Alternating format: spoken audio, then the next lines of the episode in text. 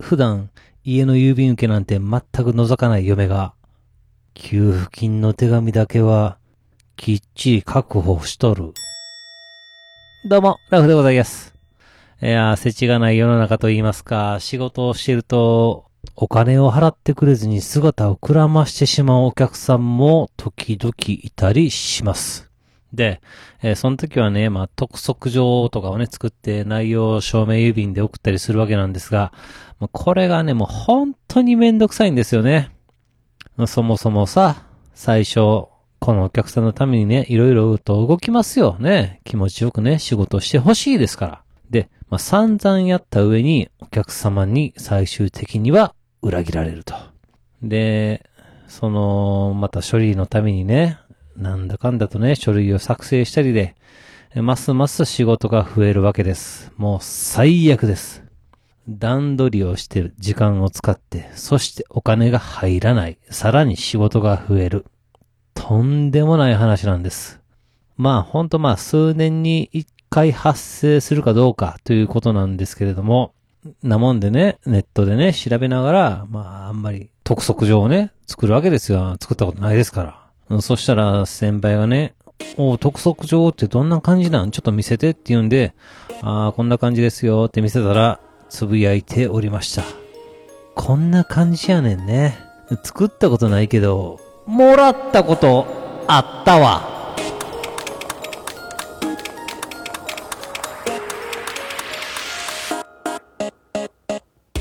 はい、始まりました。一人笑い第113回ということで、この番組はずっと笑っていたいねのスピンオフ番組として私、ラフ一人で喋るポッドキャスト番組です。いや、世の中ちょっとずつ戻ってきてますね。えー新日本プロレスもやっと6月の15日から無観客ですが、試合が再開されました。でね、えー6月16日、えーにはですね、CS のね、テレ朝チャンネルで、えー試合がね、生放送されておりましてですね、まあもちろん見たんですが、なんかね、嬉しくて仕方なかったですね。いや、まあ、レスラーの方もね、もう久々で、かなり嬉しかったんだと思います。えー試合が終わっても無駄にリングの周りをうろうろして、なかなか控え室に帰ろうとしません。完全にちょけてます。そしてね、7月のね、11と12日には、大阪城ホールで、なんと、観客を入れて興行が行われます。ただまあ、ソーシャルディスタンスということで、えー客席はね、ちょっと間引きして、えー観客の数は少なくするのでしょうが、まあ、4ヶ月ぶりの再始動ということでね、非常に楽しみでございます。私もね、ここ数ヶ月のね、自粛期間はね、えーこういうね、生のプロレスが見れないということでですね、もう本当 YouTube でですね、えー過去のね、動画ばかり見ておりました。ね、しかし本当 YouTube ってのは時間泥棒ですね。えー過去の動画見出したら止まらなかったんですね。まあ過去の動画言うても、プロレスではなく、アイドルのライブ映像ばっかりですけどね。そんな若いアイドルたちの映像を見つつ、気がついたら我が息子ジュニアも高校3年生でございます。まさにアイドルと同世代でございます。いやー、しかしどうですかね。同世代の女の子の映像を見まくってる親父って、うーん、やっぱり気持ち悪いですね。いやーでね、先日ね、ジュニアの塾で三者面談がございましてですね、まあ行ってまいりました。いやー、担当の先生も大変ですよ。マスクはまあもちろんのことね、フェイスシールドまでつけておりましてですね、非常に物々しい感じです。それを見たときになんか昔読んでた格闘技通信っていう雑誌で、透明のフェイスガードをする空手の流派あったなって、なんか思い出して、非常に懐かしかったですね。で、まあ、ジュニアが言ってる塾はですね、いわゆる講師の先生がね、前に立って授業をするというわけではなくですね、まあ、映像で授業を見て受講するというようなタイプなんですね。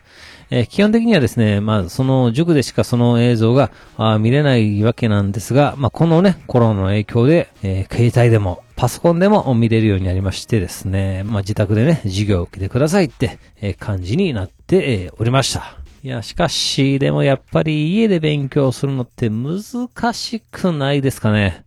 なんといってもね、やっぱり誘惑がありすぎますからね。まあ塾の半分ぐらいできたらええんちゃうかなって思います。少なくとも私は家で仕事をマックスでする自信は全くございません。と思ってたらですね、それがですね、担当の先生曰くですね、めっちゃ授業を真面目に受けてくれてると。計画以上に進んでますと。おいうことで、な、なん、なんですか？勉強に対する姿勢をどうのこうのとかいう段階ではありませんとか言うとるんですね。えらい褒めててですね。いや、マジかよ、ほんまかいな。びっくりしますわ。いや、しかし、ジュニア。真面目かでね、えー、志望校がここで、えー、国公立はここを受けて、私立はこの辺を受けて、念のためにね、まあ一応この辺も受けときましょうかって、なんかね、でかい話をね、えー、なんかしてるんですよ。いやー、念のための大学でさえ、私が通った大学よりはるか上のレベルの有名な大学で、え、ございました。いやいや、しかし、アイドルとプロレスをこよなく愛する気持ち悪いおっさんから、そんな、ね、中学の時はサッカー、えー、高校では吹奏楽というね、体育会系と、まあ、文化系両方の部活でね、青春をして、そしてね、まあ、難関大学を目指すというミラクルなジュニアが生まれ育っとるんですね。いやー、ムカつく。そして、えー、さらにジュニアのムカつくポイントといたしましては、めっちゃ可愛い彼女がいるんです。あー、ムカつく。いやー、しかしもうちょっと喋ってて思い出しましたよ、高校の時。えー、私、関西人なんでしょうか。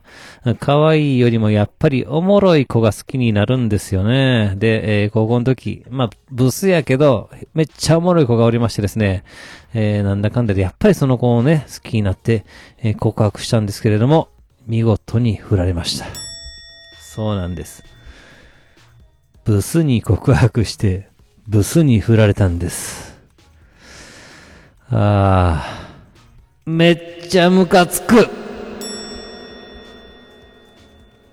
はい。では今回はこの辺というところで番組では皆様からのお便りをお待ちしております。え、ツイッターでハッシュタグずとわら、ひらがなでずとわらとつけてつぶやいていただけたら私喜んで見に行かせていただきます。